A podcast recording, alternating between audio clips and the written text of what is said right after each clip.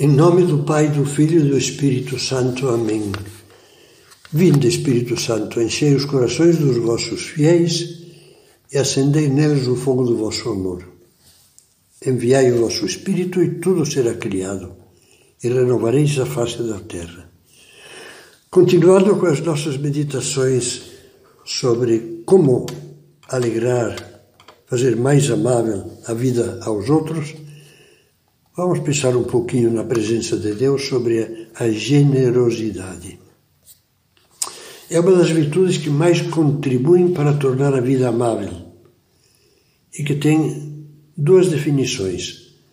A técnica diz: é a virtude daqueles que se dispõem a sacrificar os seus próprios interesses em benefício dos outros. E a definição de Cristo é a seguinte: Ninguém tem maior amor do que aquele que dá a sua vida por seus amigos. Falar de, de generosidade é muito bonito, mas praticar essa virtude não é fácil. Para isso é preciso vencer a tendência egoísta de viver voltados para nós mesmos, mergulhados no poço do eu, onde o amor, o amor se afoga. Vamos tentar sair desse poço mas não esqueçamos que para alcançarmos um espírito de doação como o de Jesus, ou seja, a disposição de sacrificar os nossos interesses em benefício dos outros e dar a vida, é preciso vencer a mesquinhez, a avareza e o calculismo. Para isso precisamos lutar contra os inimigos da generosidade, que se podem resumir em três perguntas, sobre as quais vamos refletir. Por que eu? Por que isso? Por que tanto? Primeiro inimigo, por que eu? Imagino que essa foi a tentação que deve ter sentido aquele menino que ofereceu a Jesus o lanche que a mãe lhe dera, cinco pãezinhos e dois peixes, quando viu Jesus preocupado porque o tinham acompanhado mais de cinco mil pessoas até um lugar afastado e de repente perceberam perceberam que não tinham nada para comer. Com os pães do menino, que lhe ofereceu generosamente cinco pãezinhos de cevada, mais dois peixes, Jesus fez o um milagre na multiplicação. Alimentou a multidão e ainda sobraram doze cestos. Eu não duvido que antes de oferecer o seu farnel, o garoto deve ter tido que lutar intimamente ele ouviu Jesus pedir aos apóstolos que dessem de comer àquela gente. Escutou o cálculo rápido que fez o apóstolo Filipe. Duzentos denários de pão não bastariam para dar um pedacinho a cada um. Um denário era o salário de um operário por um dia de trabalho. E se lembrou de que essa quantia eh, significava nada menos que o que se demorava 200 dias de trabalho para ganhar. Então pode ter pensado: por que eu tenho que me desprender disso? De que vai servir? Que pergunte aos outros se tem alguma coisa. Melhor seria pelo menos que pelo menos eu, podia dizer o garoto, pelo menos eu aproveitasse. Essa é a tentação que também nós experimentamos com frequência, cheia de muita lógica, mas é a lógica do egoísmo. Acontece que o gesto generoso e aparentemente inútil do menino tocou profundamente o coração de Cristo. Foi a ocasião do milagre da multiplicação dos pães. Portanto, deu um bem para muitos. Vamos pensar com calma. Quantas vezes já perguntamos com palavras ou sem elas, por que eu? E achamos natural. Temos que aprender do garoto a vencer essa mesquinhez e mudar a pergunta: por que não eu? Vejamos alguns exemplos. Porque não sou eu quem ajuda a esposa ou a mãe nas coisas da casa? Por que não sou eu quem se esforça por sorrir quando o ambiente de casa está carregado e eu acho que a culpa é dos outros? Porque não sou eu quem arruma a cama todos os dias, sendo que sou eu aquele que a usa? Porque não sou eu quem se prontifica a ficar num domingo acompanhando um familiar doente ou convalescente e abandonar um plano muito agradável que tinha feito para aquele feriado. Por que não sou eu quem reserva tempo para ajudar um colega no trabalho ou no estudo, reduzindo o tempo que perco na internet e nas redes sociais? Por que não sou eu quem se oferece quando, em qualquer situação, precisam de um voluntário? Por que não sou eu o primeiro a perdoar ou a pedir perdão, mesmo que ache que tenho razões para ficar magoado? Já meditamos sobre isso. Por que não dou eu essa esmola, subvenção ou donativo, mesmo sabendo que isso não resolverá senão uma mínima parte da pobreza geral? Reaja a essas perguntas que são tentações. Mas não se esqueça de que se tiver um arranco de generosidade, logo vai aparecer o eterno vermezinho que rói por dentro, rói por dentro e diz: Não seja bobo, que adianta os isso? Outros são os culpados, outros são os responsáveis. Será que vai sempre você a ser quem paga o pato? Se isso passa por sua cabeça, escute a voz de Cristo, que lhe diz: eu dei a vida por você. Você acha que adiantou? Aparentemente era tudo perda, mas graças a isso você e bilhões de almas podem esperar obter alegria aqui e depois na vida eterna. Todos os dias eu preciso dos teus cinco pãezinhos para derramar graças e fazer maravilhas. Segundo inimigo, por que isso? Essa tentação, por que isso? Deve tê-la sentido ao menos por uns instantes aquela pobre viúva de que também fala o Evangelho. Aquela viúva que fez vibrar de alegria o coração de Jesus. Nosso Senhor estava em frente do cofre das esmolas do Templo de Jerusalém, observando os doadores. Via muitos ricos depositando boas esmolas.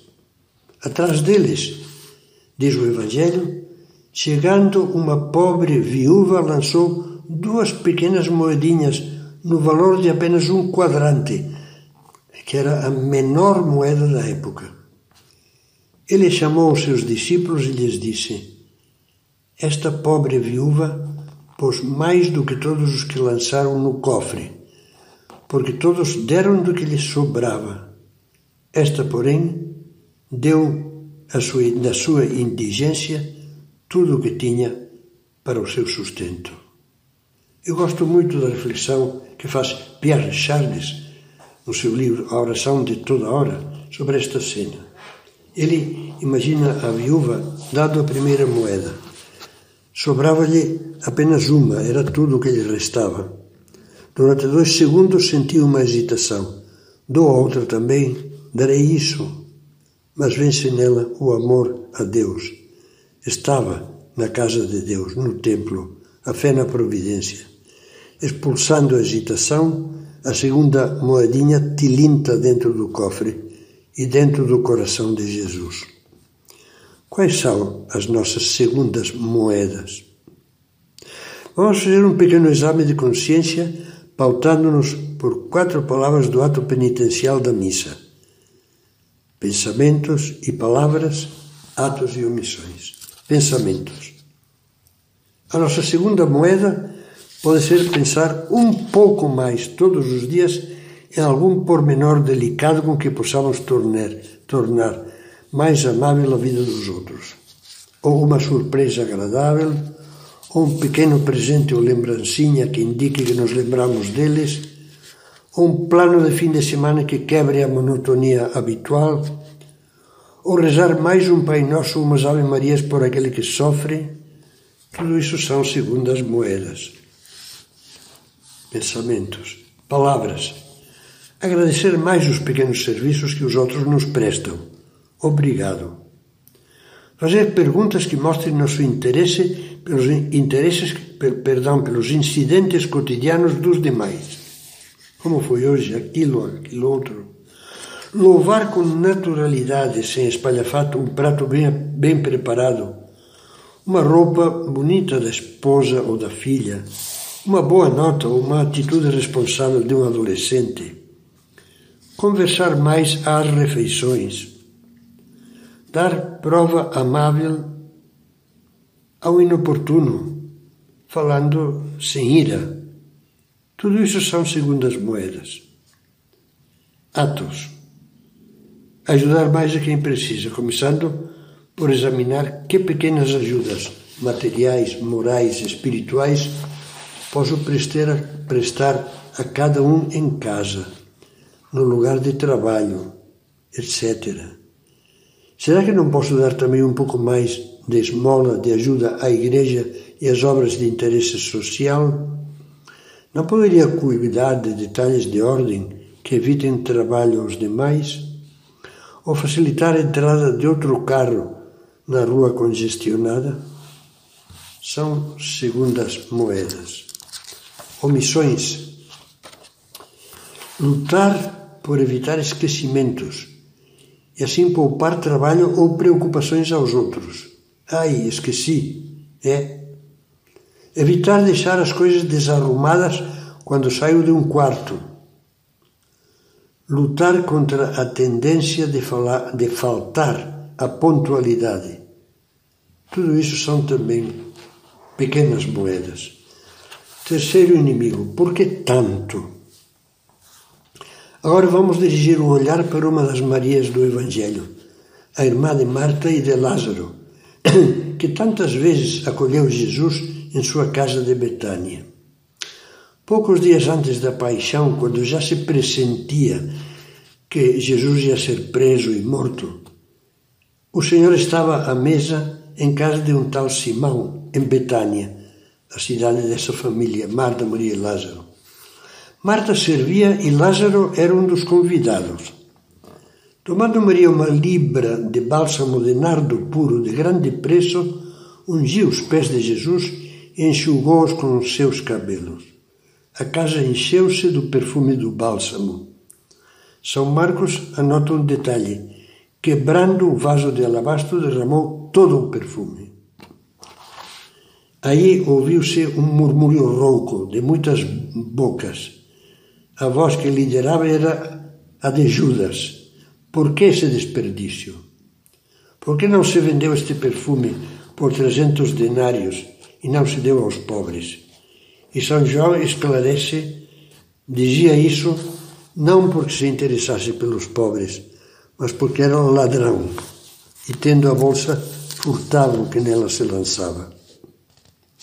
Jesus defendeu esta moça com carinho.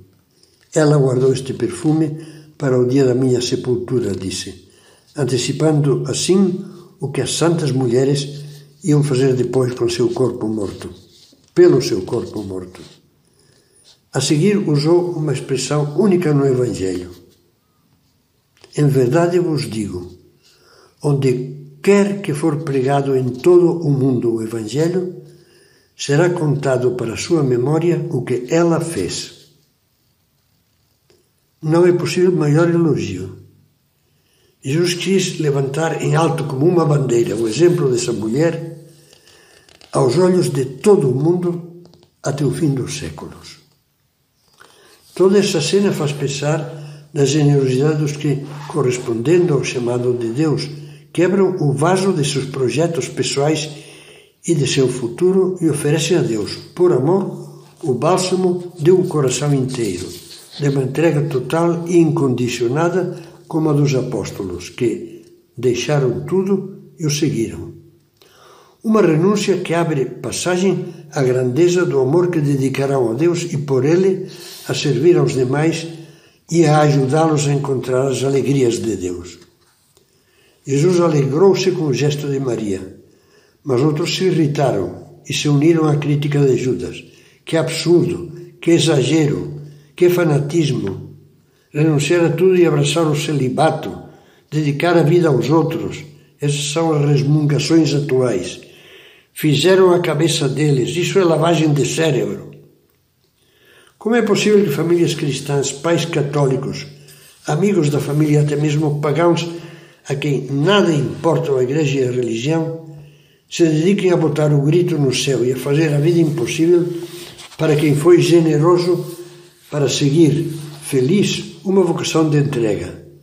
Falta-lhes fé, falta-lhes amor, provavelmente nunca saborearam as maravilhas da generosidade cristã. Coisa análoga, análoga, análoga se dá com os casais que, confiando em Deus e por um idealismo consciente e livre, decidem com alegria ter uma família numerosa.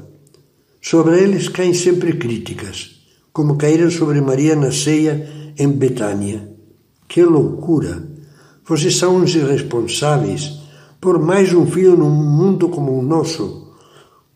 Como vê, Judas continua a ter voz. Mas eles, todos aqueles que souberam manter um coração generoso e bom, como dizia Jesus, e quebrar o vaso, ouvirão a voz de Jesus que lhes diz: Não temais, pequeno rebanho, porque foi do agrado do vosso Pai do céu dar-vos o reino. E alegrai-vos de que os vossos nomes estejam escritos nos céus.